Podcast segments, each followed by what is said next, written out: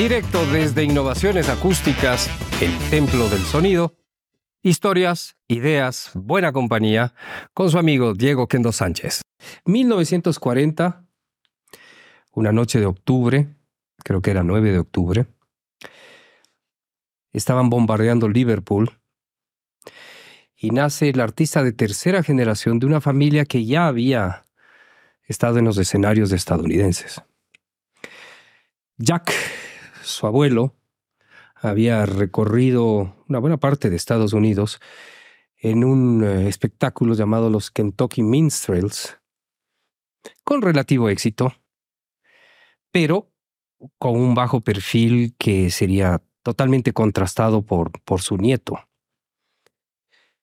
El padre de este muchacho que nace en medio de los bombardeos, Fred, Freddy, era una especie de Fred Aster británico ah, del puerto de Liverpool, provinciano. Como todo puerto es una ciudad muy interesante. Eh, si alguien se pregunta por qué Lennon es un poco achinado, es porque había sangre oriental asiática en eh, la gente nacida en Liverpool. Entonces, eh, Fred, Fred, Fred Lennon, ya saben de quién voy a hablar, era cómico, adoraba estar en los escenarios, le gustaba llamar la atención, pero tenía que trabajar como camarero en un barco, en un barco mercante. Él conoce a Julia, y por extensión Julian, Julia, una muchacha guapísima, pelirroja, extrovertida, coqueta, ah, con ganas de vivir. Y para conquistarla se pone un sombrero y se acerca un poco tímido a este mujerón que era Julia, Julia Stanley. Y él le pide permiso para sentarse al lado y ella le dice, si te vas a sentar al lado mío, te quitas ese sombrero que te hace, que te pone ridículo, ese sombrero ridículo. Y en un gesto así teatral, Fred, Lennon se quita el sombrero y bota al agua su sombrero. Y ese gesto le enamora a una chica joven, 16, 17 años. Y sí, caen en los brazos de Cupido tanto Fred como Julia. Tiempo, mucho tiempo más tarde, Julia ve que era escandalosa esta relación con un marinero mercante, aspirante a payaso, aspirante a, a, los espectáculos de vodevil, baratones, medio cabareteros en, nuestro, en nuestra jerga y la familia pone el grito en el cielo. Tiempo más tarde, la célebre tía Mimi, hermana de Julia, en medio del bombardeo, los nazis bombardearon Liverpool despiadadamente, arrasaron con la ciudad. En esa época bueno, ahora parece que está pasando eso con Putin también. Las zonas pobladas eran asediadas, bombardeadas. Y en medio del bombardeo, sale corriendo a ver qué ha pasado con su hermana y el parto. Y cuando llega se encuentra con un niño de siete y medio, siete y media libras, rubio, regordete, y se le van las lágrimas porque era el primer varón de su línea, de su linaje en la familia. La enfermera, con una cofia, con una larga pata blanca, un poco a la quiteña diría yo, perdón, perdón, presten el guagua y se lleve el guagua. Y usted, señora, corra, que corra. que los, eh, los bombardeos van a continuar. Quien nace, obviamente, es el pequeño John Winston Lennon Stanley. La tía Mimi, esto es curioso, porque había una ambigüedad en la tía Mimi, que era hermana mayor de Julia, severa, al contrario de, de Julia. Dice que siempre pensó, que tuvo la impresión de que ese niño iba a ser historia. Lo que contradice un poco sus palabras años más tarde, cuando le gritaba a Johnny, Johnny Silver era su, su seudónimo, ya les contaré, y de dónde viene, y de dónde viene el nombre de una célebre banda underground británica, eh, neoyorquina. Ah, le gritaba, con esa guitarra nunca te vas a ganar un centavo. Incluso cuando ya habían los Beatles reconstituido a la economía británica, la tía Mimi seguía pensando que Lennon jamás se ganaría la vida con esa guitarra. Bien, estos son uh, puntas de ovillo, estas son puntas de ovillo de lo que vendrá más adelante. Fred, eh, para ganarse la vida, tenía que hacer viajes largos y al poco tiempo de, ser padre, él eh, eh, se embarca en el Queen Elizabeth en un viaje muy largo y no logra establecer un contacto muy directo con su hijo. Pero contrariamente a lo que se dice que él le abandonó a, a John, él adoraba a su hijo. Él quería ser padre de su hijo, adoraba a Julia. Pero resulta que en uno de estos viajes largos regresa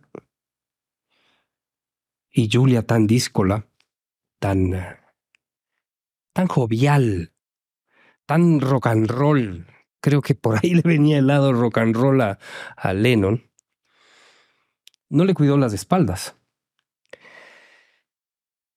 Y claro, uh, este matrimonio nunca tuvo viento a favor porque la tía Mimi decía que eh, Fred no merecía a su hermana. Y en un desafío familiar, Julia eh, acepta eh, la propuesta matrimonial de Fred. Fred no tenía un centavo encima, fue donde su hermano Sidney y para que sea el testigo, y el testigo tuvo que poner una libra para que su hermano se pudiera casar. Fue una cosa absolutamente legal, sin mayor rito. Y cuando se casan, bueno, Julia seguía virgen, porque la noche de bodas cada quien pasó en la casa de su familia. Julia en la casa de su, de su familia y Fred en la, en la propia, en la de él. Claro que Julia llega y dice, para quienes me desafiaron, quiero que sepan que estoy casada. Grito en el cielo. Bien, pasó el tiempo, Fred se embarca y cuando regresa con la misma frivolidad, Julia le dice, estoy embarazada. y este milagro, pero no de ti, obviamente. Y en ese momento Fred, que parecía un hombre, que era un hombre bondadoso en realidad, que podía irritarse, pero no hasta la violencia, claro, se siente ofendido y eh, trata de quedarse con su hijo, con John.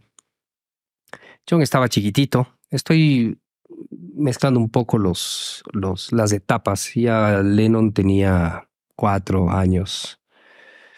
Y Fred dice, no tengo otra opción que llevarme a mi hijo y piensa llevarse a Nueva Zelanda. Así empiezan los devaneos familiares de, de John Lennon, que tiene frases demoledoras como, por ejemplo, perdí a mi madre dos veces en una próxima emisión les contaré por qué decía eso. y adoraba a su padre, pero adoraba a su padre porque era un hombre tierno, cariñoso, era un hombre de espectáculo, era un hombre eh, que tenía cierta tendencia a lo cómico. No sé si ustedes han visto de han visto videos de Lennon en los que Lennon hace muecas, baila. Eso le venía en la sangre por el lado de Fred. Y Fred no encuentra otra opción que tratar de llevarse a su hijo. Un fin de semana probablemente estaba él, Fred, con John, y llega su madre y Fred le dice, me lo llevo.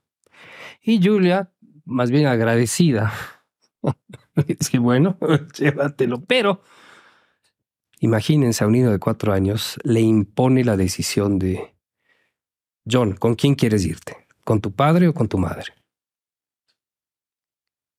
Y John, que adoraba a su padre, inmediatamente se aferra a su padre y dice, me voy con mi papá. Julia, mm, yo diría que más bien aliviada por la decisión del pequeño John, se levanta y dice, ¿estás segura? ¿Estás seguro? Sí, estoy seguro. Se empieza a alejar y el pequeño John se va en lágrimas, sale corriendo y le dice, no, yo quiero irme contigo. Y en ese momento desaparece de la vida de John, su padre, Fred. Y pocas semanas después, Julia, eh, que ya tenía otra pareja, ya tenía, ya le había dado una, una, una hermana a John, espero no estar cometiendo un anacronismo en este, en este sentido, lo que hace es dejarle donde la tía Mimi a John. Y hasta que John cumple 12, 13 años, eh, la tía Mimi eh, solía decirle, tu madre vive, vive muy, muy, muy lejos. Y no era cierto. Vivía a dos o tres kilómetros y durante ocho años Lennon no vio a su madre. Y por supuesto tampoco a su padre. Así empieza la historia de uno de los grandes genios de la música, Jack Lennon, su, su abuelo, ya recorrió los Estados Unidos en los años 90 de mil, de los, del siglo XIX.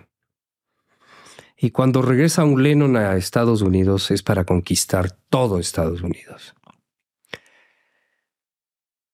Hacia el 65, Ah, en su mansión comprada con los cientos de millones de libras de esterlinas que había hecho con los Beatles. Llega un señor sin dientes, timbra, le anuncian que es su padre, y lo único que Lennon dice cuando le ve a su padre ¿Qué quieres? Ese es el primer contacto con su padre después de esta anécdota que acabo de contar. Y efectivamente, Lennon pierde dos veces a su madre porque Julia le deja la responsabilidad a la tía Mimi, se va a vivir a pocos kilómetros de donde estaba su hijo. Y cuando años más tarde empiezan a restablecer una relación, pues ella es quien le enseña a tocar los primeros acordes de ukelele a John y le despierta esta este alboroto del rock and roll, de la vida nocturna, de irrespetar la autoridad, la rebeldía. La tragedia los vuelve a separar. Y esa será historia de la, del próximo capítulo de este podcast. Dirección creativa Diego Oquendo Sánchez. Producción ejecutiva Innovaciones Acústicas. Cámaras y edición Cuoca.